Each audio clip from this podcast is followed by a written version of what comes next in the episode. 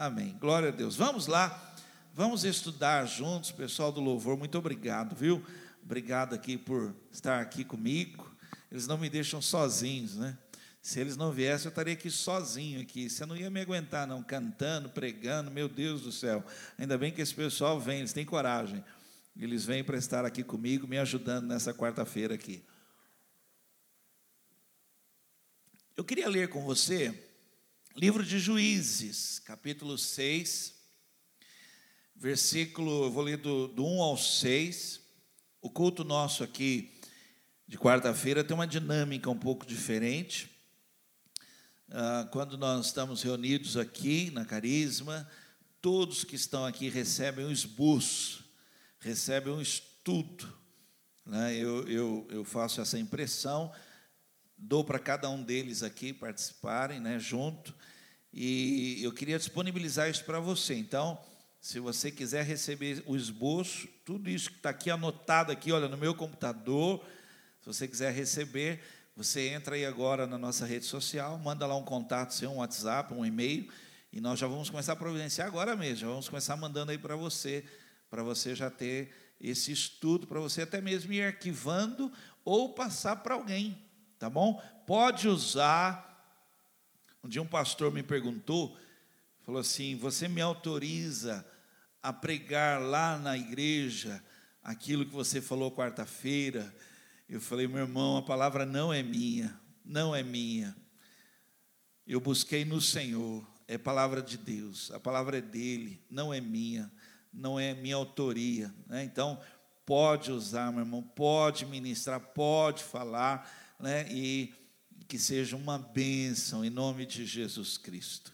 Vamos lá então, quero estudar com você agora, Juízes capítulo 6, versículo de 1 a 6, e o texto começa assim: Então o povo de Israel voltou a pecar contra o Senhor como antes. E de novo o Senhor permitiu que ele fosse dominado pelos inimigos. Dessa vez, o domínio foi dado ao povo de Midian e durou sete anos. Os midianitas foram tão cruéis que os israelitas tiveram de abrir covas e cavernas e construir fortificações nas montanhas. Isso porque depois de cada semeadura feita pelos israelitas, subiam bandos de midianitas, amalequitas e outros povos vizinhos, acampavam nos territórios de Israel e destruíam os produtos da terra até perto de Gaza. E quando iam embora, não deixavam provisão alguma em Israel, nem mesmo ovelhas, bois e animais de carga, pois esses bandos subiam como com seus rebanhos e, e tendas e atacavam como nuvens de gafanhotos. Vinham em multidão tão grande que não dava para contar nem os homens e nem os camelos. E devastavam tudo Assim, o povo de Israel se enfraqueceu tanto com a presença dos midianitas que eles clamaram ao Senhor por socorro. Até aqui, esta aqui é a palavra que eu creio no meu coração. Deus quer falar comigo e com você, tá bom? Então já começo aqui, nós vamos orar agora, já falando que Deus vai falar com você, em nome de Jesus. Vamos orar. Pai querido, em nome do Senhor Jesus Cristo, eu oro com meu coração inteiro na tua presença, pedindo palavra do céu, pedindo palavra revelada, pedindo aquela palavra que pessoas, Senhor, vão escrever na quinta-feira dizendo: Olha, a palavra foi toda para mim. Palavra, Senhor, que pessoas depois de assistirem vão dizer: Deus queria falar comigo, Deus falou comigo. Então eu estou pedindo, Senhor, abre mesmo os céus agora, traz revelação. Senhor, que ao abrir da minha boca, a unção do Senhor esteja agora em cada lugar onde alguém estiver assistindo e pessoas sejam tocadas em nome de Jesus Cristo. Fala conosco, Senhor. Fala conosco. Amém. Você sabe que eu lendo esse texto, eu tenho uma ideia Um dia, conversando com parentes, nós temos muitos parentes aqui na cidade de Cunha. Cunha, cidade natal de Paulo Virgílio, herói da Revolução de 1932. Para nós aqui é algo histórico, tão perto de nós aqui em Guaratinguetá. E naquela guerra ali, naquela, naquele momento, eles invadiam as fazendas ali em Cunha. Ali foi um, um ponto ali da guerra e eles invadiam as fazendas e tiravam os donos das fazendas, ali os proprietários das terras, e eles tinham que fugir para os matos. Quantos parentes nossos fugiram para os matos na época de inverno, e quem conhece Cunha sabe o que eu estou dizendo, a altitude de Cunha, um frio dolorido. E imagina você na sua casa, ali na sua fazenda, criando seus animais, tendo suas vacas ali, galinhas, seus porcos, e de repente chegam aqueles soldados ali, você tem que fugir, sair fugindo para o meio do mato, sem nada. E, e eles então comiam tudo, acabavam com tudo, e você no meio do mato vendo tudo sendo destruído. Essa história, ela, ela fala de algo assim. Ela fala que o povo não, eles não podiam ter festas mais, eles não podiam fazer como aqui na Carisma nós fazemos, marcamos assim, noite da pizza. Não podiam, porque você não tem essa data. Imagina você falar assim: olha, o casamento, casamento meu filho, casamento da minha filha, casamento. Você não marcava a data, porque não, não tem como você fazer uma festa, bodas, porque a qualquer momento tocava uma sirene, talvez ali, e alguém gritava, falou: Olha, eles estão vindo. E olha, é, é um número muito grande, são como gafanhotos. Corram, corram. Imagina aquela correria. Então, não dava. Imagina você fazendo um casamento e numa festa ali, um momento, e toca a sirene, você tem que sair correndo, né? E a tristeza deles era tão grande porque você tinha uma filha, você tinha que esconder. Você tinha que esconder seus filhos. Você tinha ali um nascia um bezerro, um animal ali seu, você tinha que esconder. Você plantava e se desse tempo de colher, você colhia e tinha que cavar buracos e esconder, porque senão eles iam comer tudo, eles iam pegar tudo, não ia sobrar nada. Esse povo, eles fugiam e esperavam até que eles fossem embora. E quando eles acabavam com tudo e eles iam embora, quando o povo retornava, eles encontravam uma cena de guerra. Não tinha ficado nada. Os animais estavam mortos, tudo estava destruído, a plantação estava destruída, estava tudo acabado. E diz a Bíblia assim: isso durou sete anos. Sabe o que é isso? Sete anos. São dias, meses, anos aí que você não sabe a hora, você não sabe o dia, você não sabe nada, você não vive mais, você vive andando, olhando por cima do ombro, como se tivesse alguém atrás de você. O medo toma conta. Você não sabe como é que vai terminar o ano, você não sabe nada, você fica numa angústia. Vou contar uma história para vocês, algo que, que aconteceu realmente. Um professor querendo ensinar os seus alunos, os alunos da sua sala, a enfrentar a vida,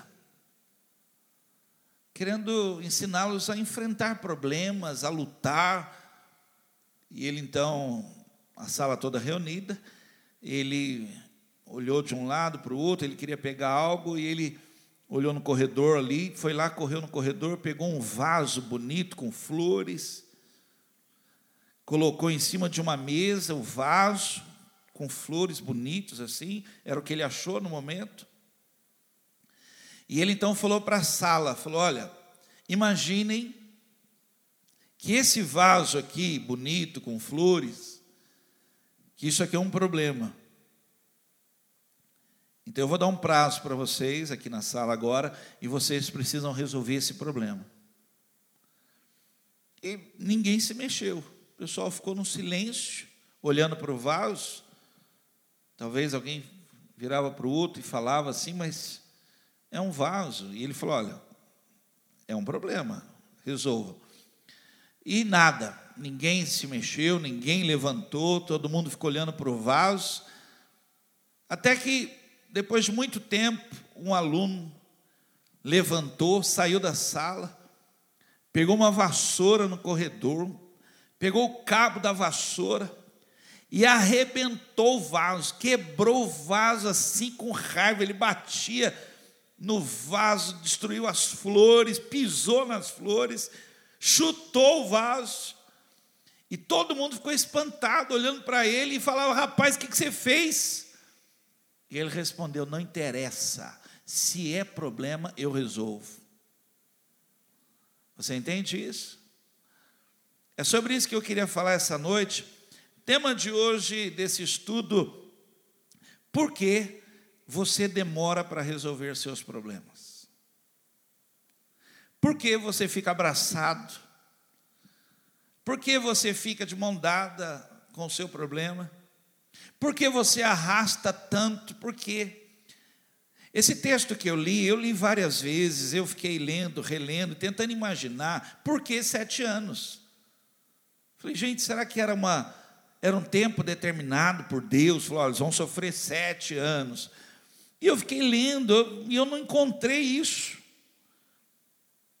E aí eu descobri que o primeiro versículo desse capítulo que eu li de Juízes, capítulo 6, o primeiro versículo, é o título. Ele, ele é como se fosse o título do que vai ser lido. Então, na realidade, nós deveríamos começar aqui, olha, do versículo 2 já em diante, e terminar com o versículo 1, dizendo: tudo isso durou sete anos. Mas durou porque o povo demorou muito para tomar uma atitude. Como eu li lá no versículo 6, diz assim: Então o povo clamou ao Senhor por socorro. Você está entendendo? Não precisava ter demorado sete anos. Quantas pessoas sofrem, sofrem, sofrem, porque não aprendem. E elas ficam abraçadas ao problema, né? Ficam ali arrastando o problema. Eu vou ler aqui para você uma palavra aqui, está em Isaías capítulo 65, versículo 21 até 24. E eu queria que você, ao ouvir a minha leitura, se você tomar posse do que eu estou lendo aqui, porque é a palavra de Deus para a minha vida e para a tua vida. Isso aqui, olha, eu falei num dos vídeos que eu postei, céus e terras vão passar, as coisas vão acontecer, mas a palavra de Deus ela não passará. Essa palavra aqui, olha, ela é para mim, é para minha casa. Essa palavra aqui eu digo amém. Está em Isaías capítulo 65, versículo 21 a 24, que diz assim: Olha, naqueles dias, Aleluia. Olha, isso aqui são dias do Senhor na minha vida. Naqueles dias construirão casas e habitarão nelas. É aquilo que o Senhor vai me dar por conquista. Plantarão vinhas e comerão as suas uvas. Não construirão casas para outros morarem nelas. Aleluia. Nem plantarão uvas para outros comerem o meu povo terá vida longa como árvores, em nome de Jesus. Os meus escolhidos aproveitarão até o fim tudo que conseguiram com muito esforço. nunca mais trabalharão sem proveito para os outros comerem suas colheitas. Não vai ser mais assim. Os seus filhos não acabarão na desgraça, aleluia. Não criei filhos para o inferno, não gerei filhos para desgraça, para vergonha, mas para a glória de Deus, para louvor da glória de Deus, plantados dentro da casa do Senhor. Pois serão um povo que o Senhor abençoou e seus filhos também serão abençoados. Eu darei a eles o que desejam, antes mesmo de me pedirem, enquanto eles ainda estiverem falando comigo sobre suas necessidades, eu já terei respondido às suas orações. Olha que palavra de Deus para a nossa vida. Então, por que, é o tema de hoje aqui, olha, por que você demora para resolver os seus problemas? Por que, que você arrasta tanto, né? Por que, que você não toma posse da palavra e, e comece a vencer dia a dia os seus problemas? A Bíblia diz assim: nesse mundo tereis aflições, mas não para aí o texto, diz: tem de bom ânimo, porque eu venci o mundo. Pode se animar, pode se alegrar, pode ter coragem, pode se levantar, tenha ânimo, porque eu venci. Ele está dizendo assim: a vitória sobre tudo isso. A Bíblia também diz: sobre todas estas coisas nós somos mais que vencedores. Eu creio nesta palavra, isso toma meu coração para não ficar arrastando, para pôr ponto final em algumas coisas que você está trazendo e não permite que você se liberte, não permita que você viva a plenitude de Deus, não permita que você viva o melhor de Deus para a sua vida. Deus tem mais, Deus tem mais e você está preso. Parece que você está carregando um defunto, uma história que você não resolveu. Por que, que você demora tanto? Mais rápido, Pastor, mas por quê? Porque há planos de Deus, são maiores ainda, há planos maiores. Você não chegou no final. Você não chegou, não. Tem coisas ainda. Deus está escrevendo uma história. Oh, aleluia! A Bíblia diz assim: o povo que conhece o seu Deus fará proezas, proezas, são coisas grandes, são coisas maiores que Deus tem para a sua vida, e você fica como que voltando para trás, por quê? Porque você demora muito para resolver coisas que já deveriam estar resolvidas, e é sobre isso que eu queria falar com você aqui. Estuda comigo, se você já tiver o esboço aí, fica mais fácil, mas se não, vai anotando. Olha só, o que acontece quando você demora, demora para resolver os seus problemas? Isso é importante que eu vou falar aqui. Você vai entender por que, que algumas coisas acontecem na sua vida. Talvez você esteja culpando uma outra coisa que não tem nada a ver. Não, não é. Não é. Olha só. O que, que acontece quando você demora? Quando você, você não estabelece, não, vamos pôr ponto final disso aqui. Chega, parou, parou, em nome de Jesus. Primeira coisa, você se acostuma com o problema. Uma vez, nós, nós fazemos muito, nós fazemos retiro, é uma bênção, retiro nosso aqui, é uma alegria. Tenta imaginar quatro dias, nós todos juntos, né? é uma bênção, retiro é uma bênção. E um dia nós estávamos preparando o retiro, num lugar que nós fazíamos há muito tempo. E eu fui lá para verificar todas as coisas e eu, eu vi o chuveiro, as duchas do vestiário. E, e tinha um chuveiro que ele estava queimado, não estava funcionando, e estava vazando muita água no caninho do chuveiro. E eu então falei para o zelador do local, falei, olha, eu vou lá correndo, vou comprar um chuveiro. Aquela ducha, aquela duchinha branca, aquilo custa 30 reais, 40 reais aquilo. Eu falei, não, vou lá comprar um novo, um caninho também, a gente pôr aqui. E eu me lembro que ele falou assim para mim, ô pastor, não se preocupe que eu resolvo. Eu falei, então tá bom. Fui embora. Quando nós chegamos para o retiro, eu lembrei e falei, nossa, eu vou lá ver como é que ele resolveu. Olha, olha como ele resolveu. Ele amarrou, ele amarrou a resistência do chuveiro. Ele amarrou, ele deu um nozinho na resistência, naquele ferrinho. Não, não ri não, você já fez isso. O cano que estava furado, você já tomou banho quente e começa a pingar uma água gelada em você? Você já, já passou por isso? Que você, você fala, não é possível, aquele frio. Você está tomando banho quente e pingando uma gota gelada em você. O cano estava furado, sabe o que ele fez? Ele enrolou o da rosca. Tenta imaginar um negócio desse. Você vai se acostumando, você vai dando jeito.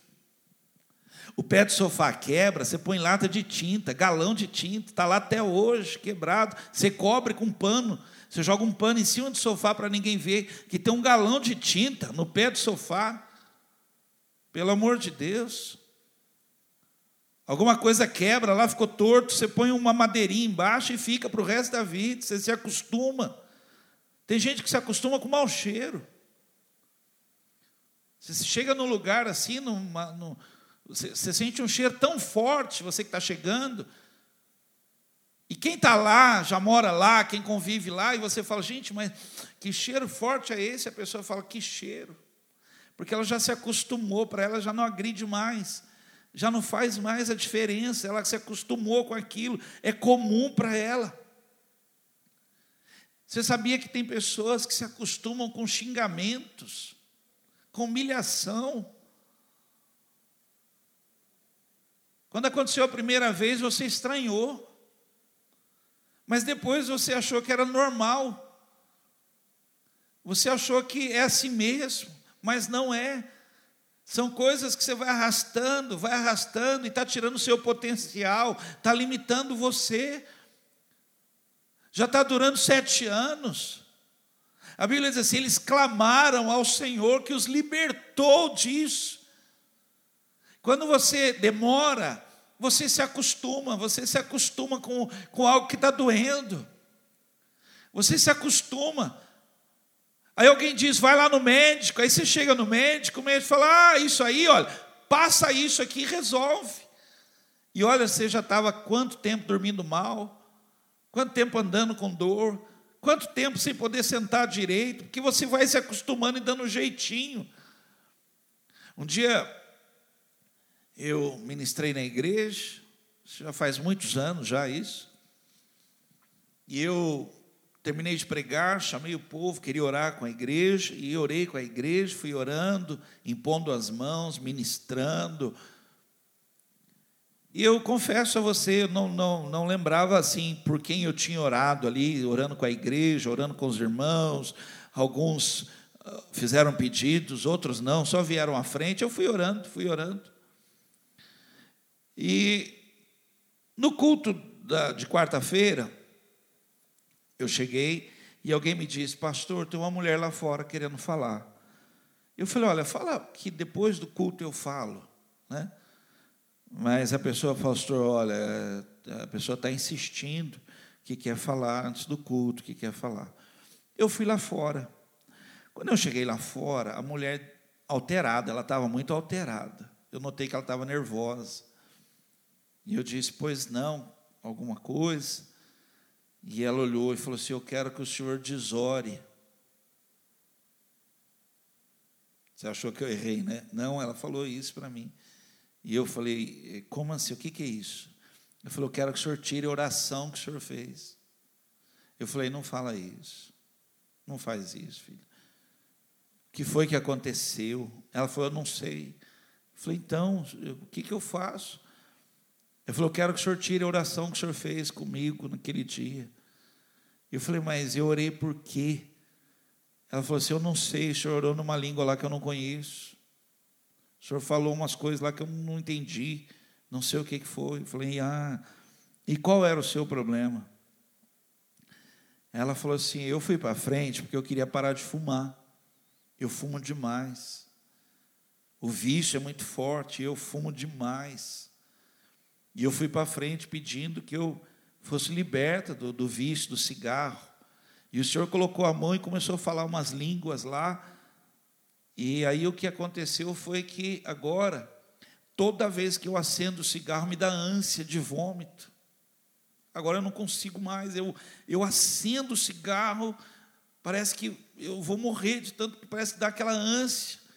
E eu quero que o senhor tire oração. Eu falei, mas você não queria parar de fumar? Você está entendendo isso? A pessoa se acostumou. Ela quer continuar. Olha, olha para você ver o que Deus fez com ela.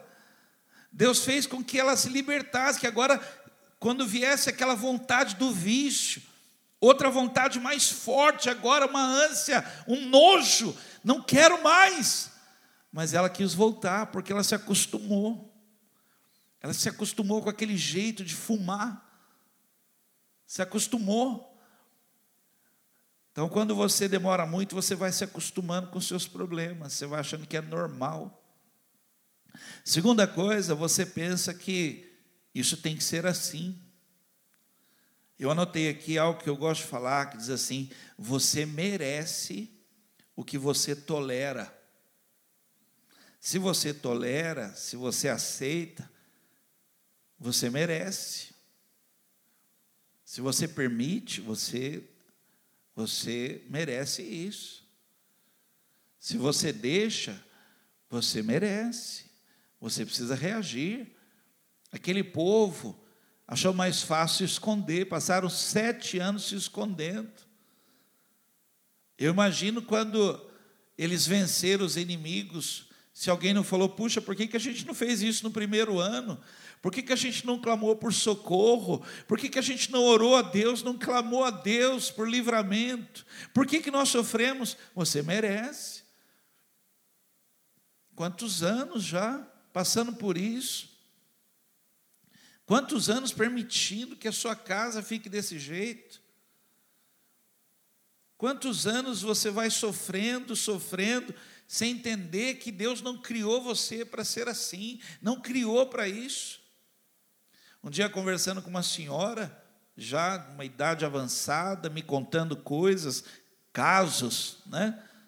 Me contando ali, e nós tomamos um café junto, e ela me contando, e ela falava, pastor, na minha época de moça, a gente, as mulheres sofriam muito, e as nossas mães nos criavam para sofrer. E eu ouvindo aquilo, eu fiquei chocado, porque ela contava. Minha mãe dizia, pastor, que uma mulher no casamento era para sofrer, e que a mulher tinha que saber sofrer e que a mulher tinha que aguentar o marido, e que tinha que sofrer calada. Olha, gente, quantas pessoas passaram por abusos, humilhação, sofreram, sabe? Porque você acha que tem que ser assim, não tem não. Não, pelo contrário. Você precisa clamar, você precisa buscar socorro, você precisa. Pessoas que pensam que porque aconteceu na família, vai acontecer com ele também, isso é maldição, quebra isso. Quantos meninos, jovens aí, olha, porque o avô era mulherengo, sem vergonha, tinha outras mulheres tal, aí o pai também fez também, Olha aqui, meu irmão, em você está sendo quebrada uma maldição, em você está sendo escrita uma nova história, e é maravilhosa em você. Por quê? Porque a outra geração vai viver melhor do que você. Você está entendendo isso? A sua geração vai marcar a história. Em você, Deus está permitindo a salvação de uma família inteira daqui para frente. Seus filhos vão ser batizados, vão casar na igreja, seus netos, seus netos vão ser apresentados a Jesus na igreja, vão, vão casar na igreja, sua família vai ter nome e sobrenome, olha que coisa maravilhosa, vai ter herança, porque não tem que ser não como era, não, não tem que ser, não, em você, Deus está escrevendo uma nova história por pensar que tem que ser. O povo mesmo, até o povo brasileiro, achando que é assim, Nós somos um povo pobre, um povo escravo. Não, não somos, não, irmãos, não somos. Não somos. Uma frase que eu ouvia desde criança na rua, nossa rua, uma rua pobre. As pessoas brincavam, riam, falavam nos bares, em todo o campo de futebol. Dizia assim: olha, eu anotei: pão de pobre cai com a manteiga virado para baixo. E pior que caía. Pior que caía mesmo. Você, você, ficava, você até tentava pegar com a mão e caía da mesa. E, e deixa eu te contar. Era, era um tablete, não sei quem lembra disso. A manteiga era um tablete, assim, ó. A gente comprava, era, era um tablete, e aí quando está acabando a manteiga, que você passa aquela manteiga ali no pão, que é quase a última manteiga, o pão caía da mesa e você tentando pegar com a mão. Como é que ele caía? A manteiga virada no chão, sujo. Meu Deus do céu. Tristeza que dava na gente, você achava, é assim mesmo, que pobre é azarado. Não é. Ele restaurou a minha sorte. Agora as minhas linhas caem em lugares deliciosos, disse o salmista. Três, vamos lá, vamos estudar. Por que, que você demora? Você demora porque você dá ouvido ao que os outros falam. Eu fico impressionado, gente, como as pessoas falam, falam, falam, e você já não sabe mais quem você ouve. Você viu o nosso ministro mesmo falar: o povo não sabe quem ouve se houve a saúde ou se houve presidente, não sabemos mais quem ouvir. As pessoas falam, né? Você não. Eu já ouvi pessoas falando que a, a voz do povo é a voz de Deus. Gente, para com isso. Que isso? Que que é isso que nós estamos falando? E pessoas que dizem para mim, pastor, mas eu já li na Bíblia. Não foi Bíblia que você leu, foi placa de caminhão, para-choque de caminhão. E para falar isso para a pessoa? Porque ela acha que não, está na Bíblia, está na Bíblia, está na Bíblia, está na Bíblia. Só se for caminhão, capítulo 3, versículo 8. Porque está naquele para-choque de caminhão que ela viu na, na, estrada, e aí ela copia, dizendo: Deus, Deus falou, está na Bíblia. Não é Bíblia, você está dando ouvidos errados. Quantas pessoas pautam sua vida, dirigem a sua vida, porque os outros falaram, mas, meu Deus do céu, Contei uma história aqui uma vez, aqui na Carisma, um homem que casou e a sua esposa sempre fazia ali um, o seu almoço, sua refeição. Ele ficava espantado de ver a mulher dele. A mulher dele sempre, sempre, qualquer peixe, qualquer peixe, qualquer tamanho de peixe, ela cortava a cabeça e o rabo. E colocava na frigideira. E ele chegou na cozinha, você viu o homem, né? Como ele chega na cozinha, o homem chegou lá na cozinha, olhou para a mulher e falou assim: bem, por que, que você corta a cabeça e o rabo? Aí a moça falou assim: Ah, bem, eu aprendi com a minha mãe, quando minha mãe me ensinou a cozinhar. Aí ele foi na sogra. Chegou lá, sogra, tudo bem, sogra? Eu, eu só queria te fazer uma pergunta, uma curiosidade minha. Por que, que a senhora falou para minha mulher cortar a cabeça e o rabo do peixe? Aí a sogra falou: Ah, filho, é porque eu aprendi com a minha mãe. Ele, inconformado com aquilo, ele foi procurar pessoas que conheceram a mãe da sua sogra. Já era falecida, e foi e falou: Gente, vocês conheceram minha sogra? Vocês frequentaram a casa dela, da, da, da mãe da minha sogra? Sim. Eu, eu, sem brincadeira, eu já perguntei para minha mulher, perguntei para minha sogra, eu queria saber por que, que ela cortava a cabeça e o rabo do peixe. Aí alguém falou: Ah, eu, eu sei o que, que é. Ah, é, o que, que foi? É que a frigideira era pequenininha. Aí ele, ele falou: Não é possível. Eu dei uma frigideira enorme para minha mulher, e ela corta porque a bisavó dela tinha uma frigideira pequena. Você entende como é que tem pessoas que estão vivendo dessa maneira porque alguém falou? Estão fazendo o caminho do burro, seguindo o burro, porque o burro fazia o caminho e vai atrás do burro. Não, não pode. Você está arrastando problemas porque alguém falou. Alguém falou que é assim. Aqui na comunidade já falei. Claro, talvez você nem vai lembrar disso que eu vou falar agora. Depois você entra no Google lá, coloca lá. Mas quando tinha aquele parque de diversões lá em São Paulo, lá, não podia ir, os crentes não podiam ir no Play Center. Não podia. Crente não podia ir, a igreja não deixava, ninguém deixava, porque eles marcavam a mão, batiam um carimbo na mão, era a marca da besta. E os bestas não foram, deixaram de brincar, porque não marcava, aí, e eles ficavam procurando o 666 na, na marca, e aí não podia ir no play center. Você está rindo, mas você não foi no play center. E se foi, você correu para lavar antes que alguém visse, porque era a marca da besta. Olha isso, você ouviu falar um negócio desse. Quantas pessoas até hoje ficam assistindo desenho, procurando o diabo no desenho, não, porque tem o diabo. Aí vai devagar que vai aparecer o diabo no desenho. Que isso? Pô, não, põe de trás para frente, mas ninguém assiste desenho de trás para frente.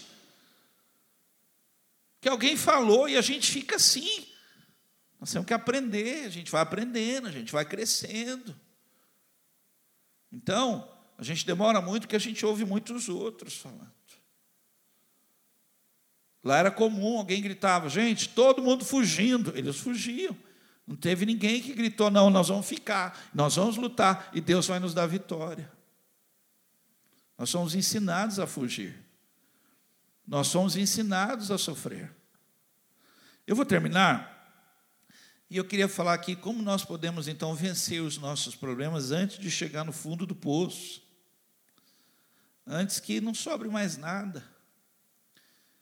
Eu, eu louvo a Deus, eu sou feliz por ser pastor e pastorear a igreja do Senhor, mas é muito triste para mim receber pessoas que chegaram no, no, fundo mesmo, chegaram no final de tudo, perderam tudo, acabou com tudo, perderam o ministério, perderam a chama do coração, porque porque primeiro pensaram que era assim. Seguiram os outros que falavam coisas que não era Bíblia. É muito triste isso, pessoas que tinham potencial e foi tirado esse potencial, essa essa vontade de ganhar o mundo para Cristo. Né?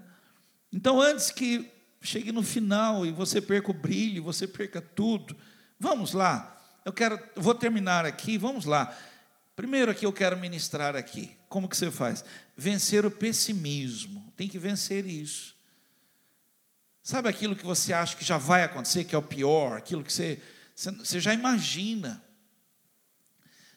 Você sabe que tem pessoas que dão ideias para o diabo. Você sabia disso? Não, porque o diabo ele não inventa. Não sei se você sabe, mas o diabo não inventa, ele não cria. Ele anota as ideias que muitas vezes você dá. Ele está quieto lá, daqui a pouco você fala algo. Você, sabe, você fala assim: ah, tá vendo? Eu estou indo para a praia, vai chover. Pô, tem gente que está indo, um sol, está indo para a praia, férias, uau! Gente, estou falando de um outro tempo. Agora, Covid-19, está tudo fechado. Mas aí naquele tempo gostoso, o cara fala assim, ele fala assim, ah, gente, nós vamos, mas não sei não, eu acho que o carro não chega. Olha, está dando ideia para o diabo, o diabo até anota, bom, o carro não chega. Ele fica, o diabo ainda fica assim, aonde será que ele quer que quebre? E o cara ainda fala, eu acho que na serra vai dar pau. Ah, o diabo já nota, fala, então na serra vai quebrar. E aí quando quebra, sabe o que a pessoa fala? Eu não falei? É assim. Nós somos assim, nós temos que repreender isso na nossa vida. Porque quem vai à nossa frente é o Todo-Poderoso. Repreende isso dentro da sua casa, na vida dos seus filhos, na boca do seu marido, da sua esposa. Repreende. Fala em nome de Jesus, está repreendido isso. Por quê? Porque a vitória no nome de Jesus. Você já começa o dia. A palavra, o, o, o ser pessimista, é olhar para o pé. A melhor tradução da palavra pessimista é aquele que olha para o pé, só olha para o pé, só olha para baixo, só olha para baixo. O salmista diz: eleva os meus olhos, eu levanto a minha cabeça, aqui está um problemão, mas eu estou olhando sobre, eu estou olhando por cima. Eu estou olhando para aquele que pode resolver. Eu estou olhando para o céu. Eu estou olhando para onde vem socorro para a minha vida. Eu vou clamar a Ele. Eu sei que quando eu olho para baixo, eu olho do lado, eu vejo problema. Mas os meus olhos contemplam aquele que vive para sempre. O meu Senhor. o Deus da minha vida. Então, primeira coisa aqui, olha, vença o pessimismo. E Eclesiastes 11, 4 diz assim: quem observar o vento, quem, quem der atenção ao vento, à tempestade, não planta. Está aqui, olha, quem observar o vento não planta. E quem olha para as nuvens não colhe. É pessimista, ele fala: não vai dar, não vai dar, não vai dar tempo. Não, meu irmão, vai lá e faz porque contigo está a vitória de Deus na sua vida, em nome de Jesus. Talvez alguém falou para você, sempre que a gente começa dá errado, mas eu vim ministrar uma outra palavra sobre a sua vida. Sempre que você começar, o Senhor vai começar junto com você, Ele vai te dar vitória. Faça planos, irmãos, em nome de Jesus. Vamos lá. Outra coisa aqui para você vencer: lutar contra o problema. Olha, preste atenção: contra o problema. Você está lutando errado. Você está lutando errado. Eu me lembro da, da, da, da história do, do toureiro, né? O touro. O touro, o toureiro vem ali, ele está ele tá com, uma, ele tá com uma lança ali na mão, só que ele está com um pano vermelho abanando. O problema do touro não é o pano, é o toureiro que está com uma lança. Mas o touro, ele investe toda a sua força, a sua fúria no pano. E o toureiro, então, olé! Por quê? Porque ele, o touro está tá indo atrás do pano. E quando o touro já está cansado, cansado, porque está lutando errado, o toureiro vai enfiando aquelas lanças, sangrando, fazendo um animal tão forte daquele perder força, porque está perdendo sangue. E aí, quando já não há mais o que ser feito, o toureiro mata um animal tão grande daquele. É isso que você está permitindo acontecer na sua vida. Você está sangrando, porque você está lutando errado. E Efésios 6,12 diz: Porque nós não estamos lutando contra gente feita de carne e sangue. Preste atenção, discernimento, isso. Olha. Preste atenção, tem algo por trás. Vai clamar por socorro. Repreende em nome de Jesus Cristo.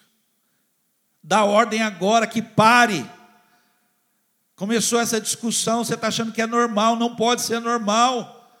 Essas ofensas, essa gritaria, tem algo por trás. Isso aí, olha, está minando forças, está destruindo casamento, relacionamento, amor de pai para filho, respeito dentro de casa, repreende, em nome de Jesus. Porque nós não estamos lutando com isso mas estamos lutando contra poderes e autoridades, contra dominadores deste mundo de trevas, contra as forças espirituais do mal nas regiões celestiais. Por favor, estou ministrando uma palavra aqui na sua vida. Você quer vencer, não arrastar, repreenda em nome de Jesus. Você sabe que há um plano por trás de tudo isso, de envergonhar. Eu me lembro da história de um. É uma historinha só que eu, que eu contei para ilustrar, de um urso, que ele sentiu um cheiro e eram pessoas que estavam acampando e fazendo uma sopa, um panelão ali naquele fogo, né, na, com lenha. E o urso sentiu o cheiro. E quando o urso chegou no acampamento, todo mundo saiu correndo, fugiu. O urso pegou a panela, sentou e começou a comer aquela sopa. Só que a panela estava quente e começou a queimar o peito dele. E ele então pensou que era alguma coisa querendo tirar a panela dele. Então ele abraçava mais forte ainda e a panela queimando ele. Ele morreu queimado. Você está entendendo isso? Morreu queimado. Por quê? Porque abraçou aquilo que estava fazendo mal. Solta! Para! Você está lutando errado, você está ofendendo a pessoa errada, você está brigando contra a pessoa errada.